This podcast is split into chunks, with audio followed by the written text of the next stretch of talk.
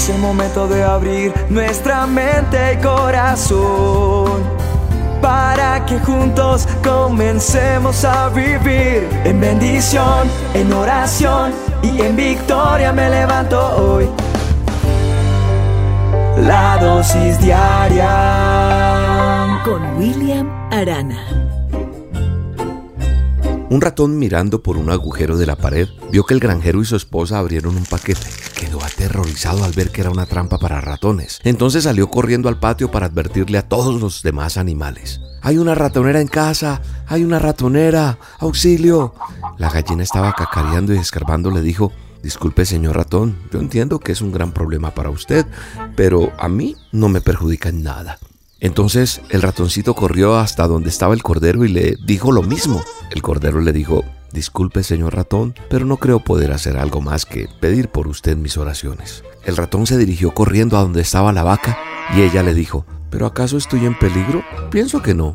El ratón volvió a la casa preocupado y abatido para encarar esa ratonera del granjero. Aquella noche se oyó un gran estruendo, como el de la ratonera atrapando a su víctima. La mujer corrió a ver qué había atrapado.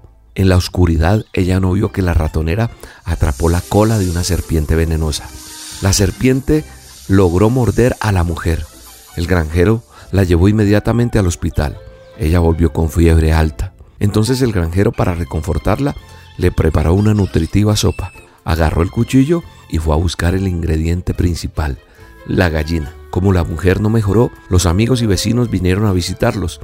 El granjero mató al cordero para poder hacerles un buen almuerzo. La mujer no mejoró y murió. El esposo entonces vendió la vaca al matadero para cubrir los gastos del funeral. Y así el ratón salió bien librado.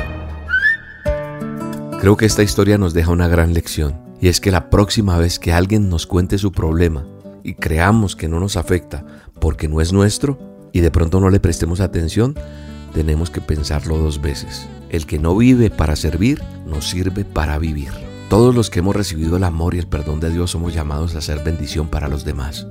En la Biblia yo encuentro muchos versículos, muchos pasajes que nos revelan la importancia de ayudar a nuestro prójimo. Mucha gente dice, pero ¿cómo, William? Yo no tengo plata.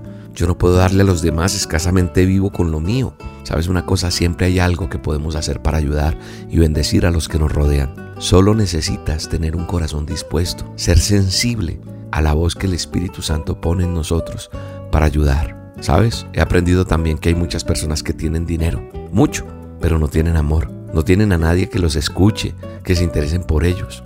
Nosotros podemos ayudar a personas dándoles palabras de ánimo, abrazándoles, mostrándoles que son importantes.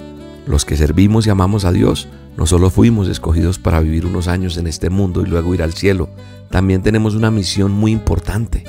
Tenemos que ayudar a los demás. La palabra de Dios dice, hagan brillar su luz delante de todos para que ellos puedan ver las buenas obras de ustedes y alaben al Padre que está en el cielo. Eso está en Mateo 5:16. Y la Biblia también me dice que demos y se nos dará, que nosotros tenemos que dar una medida llena, apretada, desbordante, porque con la medida que yo mida a otros, se me va a medir a mí. Lucas 6:38. Yo creo que nosotros tenemos que ayudar, bendecir, y eso nos hará sentir mejores. Nunca olvides eso. Alguien siempre va a necesitar un abrazo, una sonrisa, un mercadito, un vestido nuevo, no sé lo que Dios ponga en tu corazón. El mundo no anda mal por la maldad de los malos, sino por la apatía de los buenos. Así que cuando alguien necesite de ti por sus problemas, tiéndele la mano o dale una palabra de aliento. Te mando un abrazo y te bendigo en este día amigo, cuando necesites una mano, cuando extrañes a un buen hermano, ahí estaré para consolarte. Amigo, si caes te restauraré, si tropiezas te levantaré, como Jesús hizo conmigo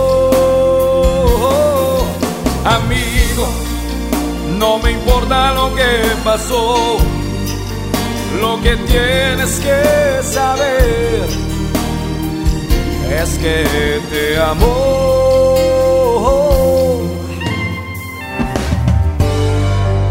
La dosis diaria con William Arana.